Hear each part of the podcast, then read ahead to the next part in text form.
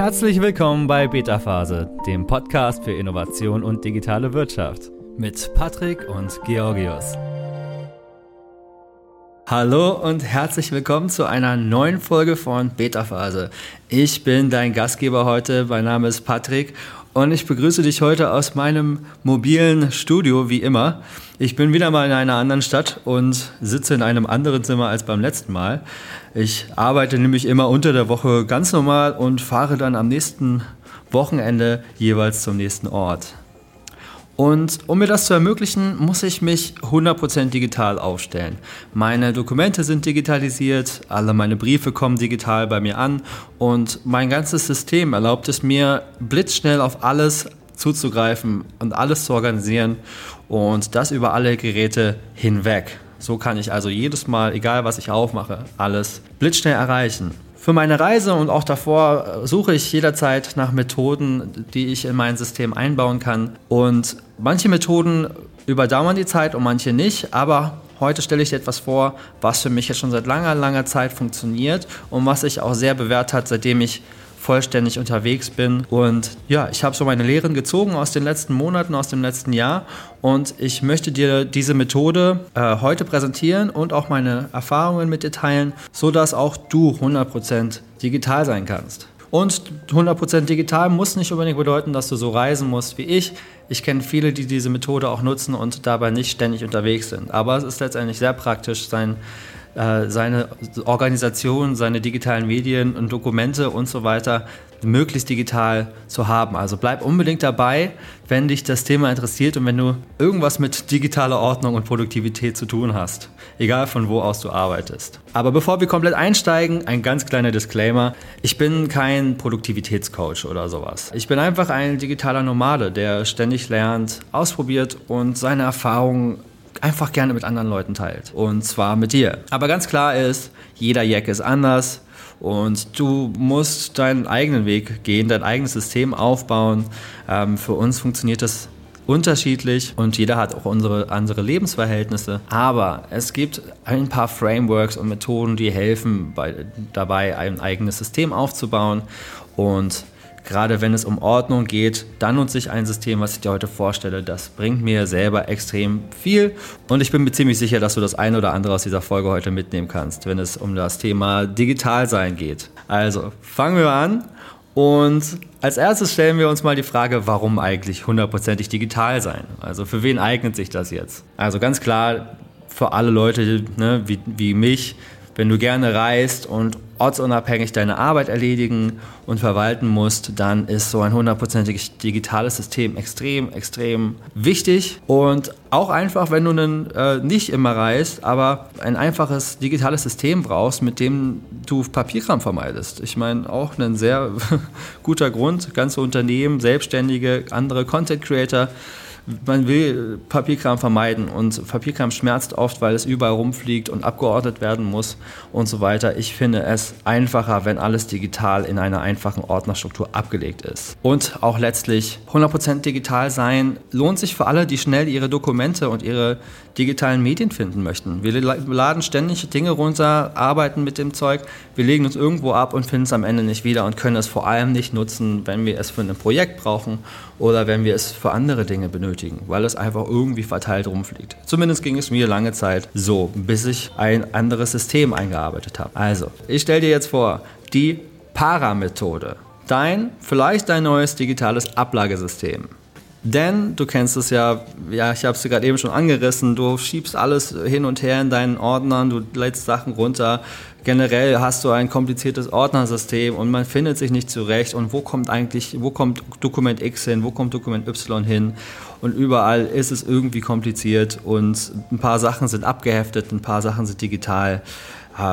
Das möchte ich persönlich vermeiden und falls es dir ansatzweise so geht und du dich nach einem einfachen System sehnst, das du für all deine Geräte so wie für die Cloud anwenden kannst, dann pass jetzt auf. Ich stelle dir hier meine Lieblingsmethode vor, die ich selbst schon seit einiger Zeit als digitaler Nomade genutzt habe. Sie ist extrem nützlich von überall aus, aber jeder, der sich besser ausstellen möchte digital, der sollte sich Para zumindest mal ansehen. Okay, Also kurzer Überblick über die Paramethode.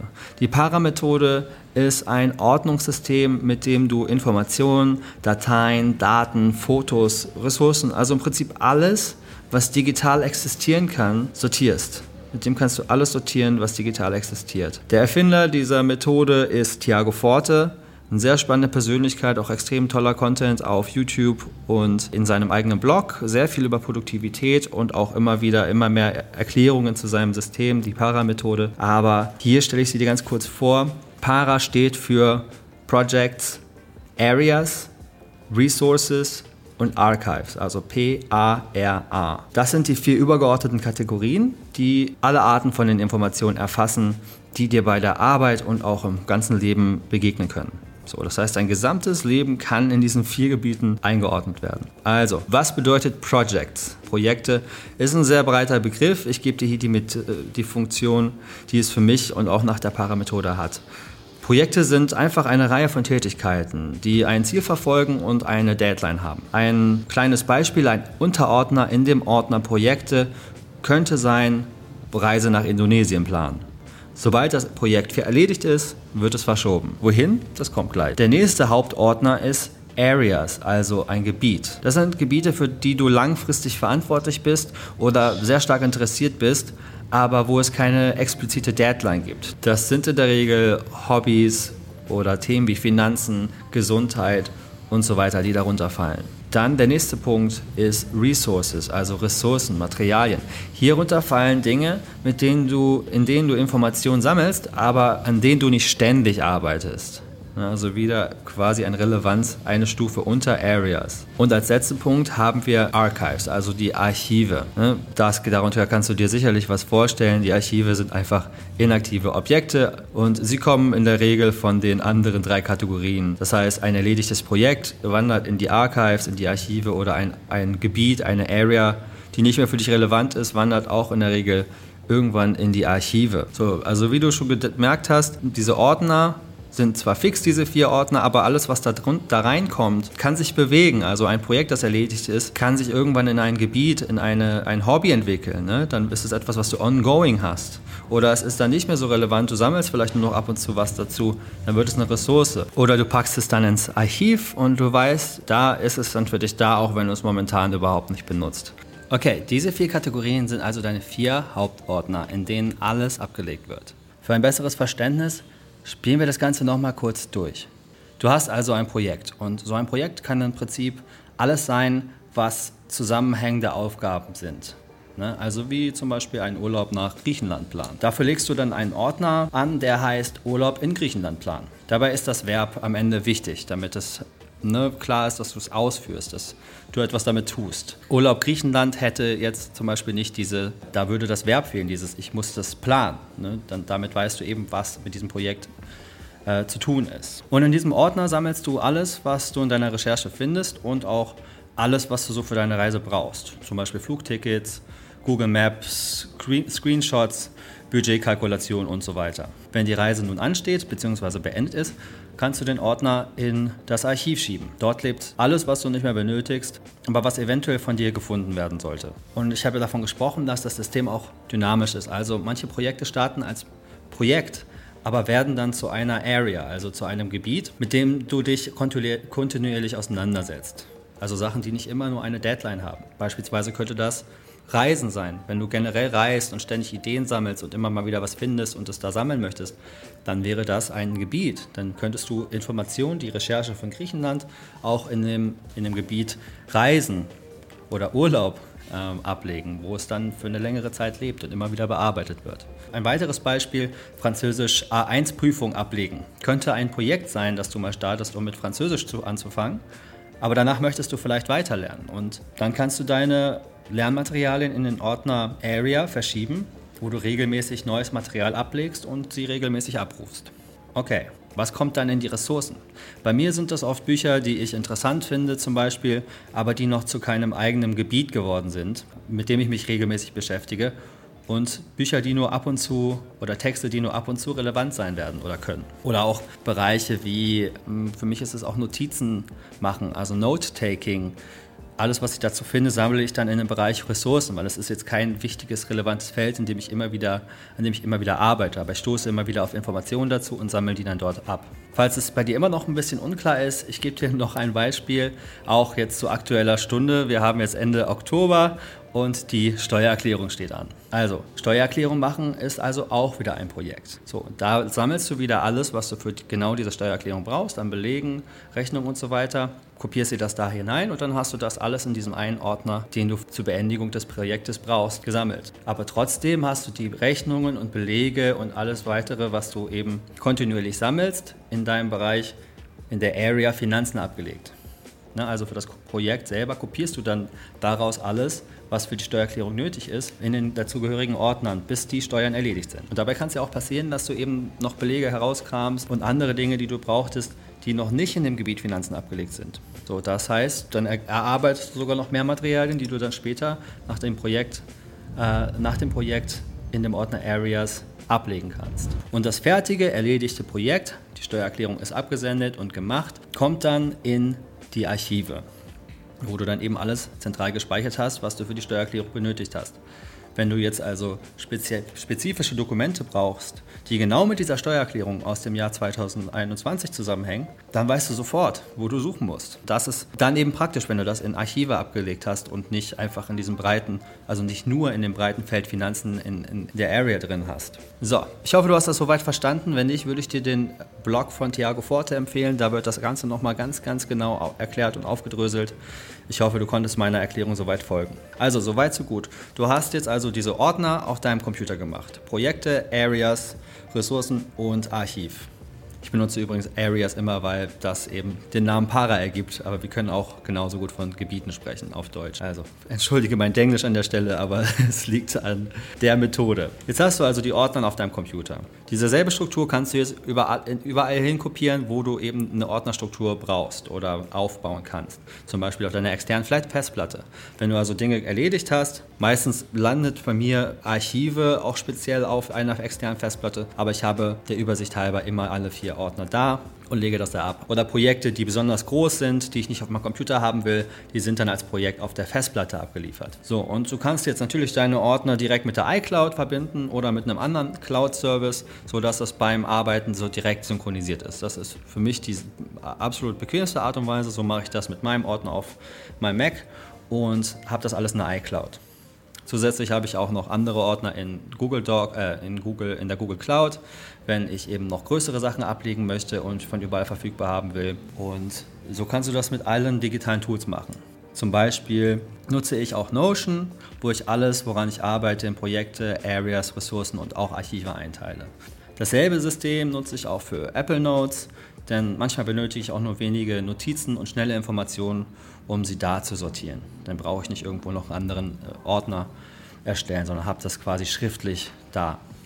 Ja, und da merkst du auch schon, wenn ich weiß, ich habe nur Notizen zu einem Thema, dann gehe ich auf Apple, ähm, auf, die, auf die Notes, auf meinem Mac oder auf meinem Handy, ist ja auch synchronisiert und weiß sofort, okay, das ist ein Projekt, mit dem ich mich gerade beschäftige, da finde ich das dann wieder. Oder es ist sowas wie Sprache lernen, was zurzeit lerne ich auch Indonesisch, da finde ich das meiste in den Notes, weil da mache ich eben schnell Notizen zu einer Sprache, schreibe mir Wörter auf oder schreibe überhaupt, mache mir kleine Übungen und so weiter in der Notizen-App. Aber das Ganze funktioniert auch für alle anderen Tools, die du vielleicht nutzt, mit denen du Informationen, Projekte und Medien verwaltest, in denen du vor allem Ordner anlegen kannst. Also zum Beispiel Evernote ist sehr bekannt dafür, auch der Thiago Forte nutzt Evernote als sein Hauptmanagement-Tool für Ta Aufgaben, für Verwaltung seiner Dateien und hat da eben auch Para, seine Para-Ordner abgelegt. Ähm, ne? Also wie gesagt, Evernote, Obsidian ist auch ein Tool, was man dafür nutzen kann. Ähm, und alle anderen Cloud-Anbieter im Prinzip auch. Hauptsache, du kannst Ordnerstrukturen selber aufbauen. So, also ne, bevor wir jetzt zum nächsten Punkt gehen, wo es darum geht, die Dokumente zu digitalisieren, die du brauchst, um sie von überall äh, zu erreichen. Dieses System hat mir geholfen, wirklich überall diese Friction, also diese, diese Denkarbeit oder Entscheidungen zu sparen. Ich weiß nämlich immer sofort, wo ich was ablege. Die einzige Sache ist, okay, ich muss überlegen, wo hab, in welchen dieser Ordnern habe ich das jetzt? Also ist es in der Cloud, ist es auf dem Computer oder in meinem Not äh, Notizensystem oder in Notion? So. Das finde ich kommt aber ganz natürlich, weil du irgendwann mal, merkst oder irgendwann gelernt hast, welche dieser Dinge wohin kommen für dich, wo sie am meisten Sinn ergeben. Äh, in Notion ist bei mir Content ganz viel, den ich schreibe, weil da kann ich eben viel schreiben und da Datenbanken miteinander verknüpfen. Äh, auf meinem Computer sind eben Medien wie Bücher und so weiter abgelegt und Projekte, mit denen ich arbeite, die direkt am Computer sind, Dokumente und so weiter. Aber das entfaltet sich dann auch mit der Zeit. Vor allem hast du weniger Denkarbeit, weniger Entscheidung, weil es ist wirklich immer so relativ easy. Sobald du verstanden hast, in welche dieser, wie diese vier Bereiche sich unterscheiden und was sie für eine Art Denkweise benötigen, ergibt das ganz viel Sinn. Zumindest für mich. Wenn es dir anders geht, schreib mir gerne eine E-Mail dazu und auch wenn du Fragen hast, fühl dich frei, mir dazu zu schreiben und ich beantworte dir alle Fragen, die du dazu haben kannst. Okay, also, jetzt haben wir diese, diese Ordnerstruktur bei uns aufgebaut und jetzt wollen wir natürlich unsere Dokumente ja auch digitalisieren, die wir überall rumfliegen haben. Was du vielleicht kennst, ist Evernote, davon habe ich eben schon gesprochen. Das ist unglaublich mächtig und kann sehr, dir sehr, sehr viel abnehmen im digitalen Bereich. Es kann vor allem auch Dokumente scannen und die kannst du dann in deine Ordner, Ordner direkt ablegen und hast du im Prinzip deine Dokumente digitalisiert. Ich selber habe Evernote immer nur ein bisschen genutzt. Ich bin damit nicht ganz warm geworden und benutze mittlerweile ganz einfach Apple Notes, um Dokumente zu scannen, um sie mir dann da zu sortieren. So, also du kannst mittlerweile auch eben Apple Notes nutzen, um mit dem Handy bequem äh, einfach deine Dokumente einzuscannen. Ich finde das ein super Feature und ich mache davon sehr viel Gebrauch. So, und sehr viel muss man dazu eigentlich auch nicht sagen. Also Dokumente digitalisieren, einfach alles, was du hast, an Dingen, die du brauchst, die du, die du verwalten musst, die du sonst in Ordnern geheftet hast, die habe ich jetzt halt einfach digitalisiert und in meine äh, Parastruktur eingearbeitet. So, und ne, dafür setzt setzt dich mal einen Nachmittag oder Wochenende hin, nimmst deine Ordner und scannst alles ein, was du dafür, was du halt noch aufbewahren willst. Das dauert am Anfang ein bisschen und es ist nervige Kleinarbeit, aber ich würde sagen, es lohnt sich, wenn du hundertprozentig digital sein möchtest. Und da du jetzt diese einfache Ordnerstruktur hast von Projekten, Areas, Ressourcen und Archiv, weißt du sofort, wo diese Dokumente eben hingehören. Die meisten werden wahrscheinlich im, in den Areas landen, also in den Gebieten wie Finanzen oder Gesundheit oder ne, was du nicht alles für Gebiete hast. So, und der ganz spannende Teil ist, das Thema Post digitalisieren. Also egal wo du bist, möchtest du ja deine, deine Post erhalten. Du willst wahrscheinlich nicht, dass jeder dir diese Post zuschicken muss, wenn du deine Adresse nicht mehr zu Hause hast oder zumindest nicht oft da bist, sondern du willst diese Briefe online abrufen können. Dafür gibt es eine Menge Tools. Ich persönlich kenne Kaya und Dropscan und es gibt ganz viele weitere Tools, die für dich das übernehmen. Du gibst deine Adresse an und die scannen diese Briefe für dich ein. Manche dieser Dienste können auch diese Briefe behalten und sie dir auch nochmal gesondert zuschicken als Papier, wenn du das benötigst. Und sogar die Deutsche Post hat übrigens äh, so einen Service. Der ist nur ein bisschen teurer als, als Kaya und Dropscan. Aber falls du da einen deutschen Service möchtest, mit einer bekannten Marke, die Deutsche Post. so, und falls du dich dafür interessierst, Kaya und Dropscan zum Beispiel kosten 12,99 Euro nach dem letzten Stand pro Monat für das kleinste Abo, also für private Leute. Für Geschäftskunden hat das nochmal andere Preise. So, und nun hast du diese Post digitalisiert. Wohin dann mit dieser Post? Ja, wieder zurück in die Parastruktur. Sehr wahrscheinlich ist das dann, viele Dinge landen dann in den Areas oder wenn eine Sache wirklich deine Aufmerksamkeit erfordert, wie eine Rechnung bezahlen, dann kann es auch ein Projekt werden. Oder ne, wenn es ein komplexerer Sachverhalt ist, der sich dadurch äh, ergibt, dann kommt dieses Dokument erstmal in ein neues Projekt, das du dann sofort bearbeitest oder eben in, in der nächsten Zeit, bevor es dann weiterverarbeitet wird in die anderen Ordnerstrukturen. So, das war ein kurzer Überblick von mir über das System, das ich nutze in Anlehnung auch an Services, die, da, die es dazu gibt, um Post zu digitalisieren und in Tools, die ich persönlich nutze und Tools, die es sonst noch da draußen gibt. Ähm, ich wollte diese, den Rahmen des Podcasts heute nicht sprengen und da jetzt zu viel über all die Tools erzählen und wie man die benutzt und so eine Ordnerstruktur darauf anwendet. Dafür ist das zu individuell, was du selber zu Hause nutzt oder schon unterwegs nutzt. Aber das ist das Schöne daran, an dieser Paramethode. Sie ist sehr flexibel. Solange du Ordnerstrukturen erstellen kannst, musst du im Prinzip nur schauen, welche Tools nutzt du, welche Tools nutzt du für was und wo ergibt es Sinn, äh, es in Projekte, Areas und so weiter äh, aufzuteilen. Denn wenn du zum Beispiel einfach nur einen Taskmanager hast, ein Aufgabentool hast, eine, eine To-Do-List-App, so eine wie TickTick, äh, die ich zum Beispiel nutze, oder Todoist gibt es auch, oder Thing3. Die, da brauchst du vielleicht nicht unbedingt Areas, weil es ja da um wirklich harte To-Dos geht.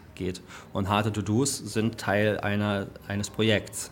Ja, also so, so läuft das Ganze und Na, also für mich ist Para ein wirklich einheitliches System, das immer derselben Logik folgt. Es ist leicht zu finden und es ist auf alle Plattformen einfach zu, zu transferieren. Du kannst es auf externen Festplatten haben, auf dem Computer, auf der Cloud oder in, und in deinem digitalen Verwaltungstool oder in Tools.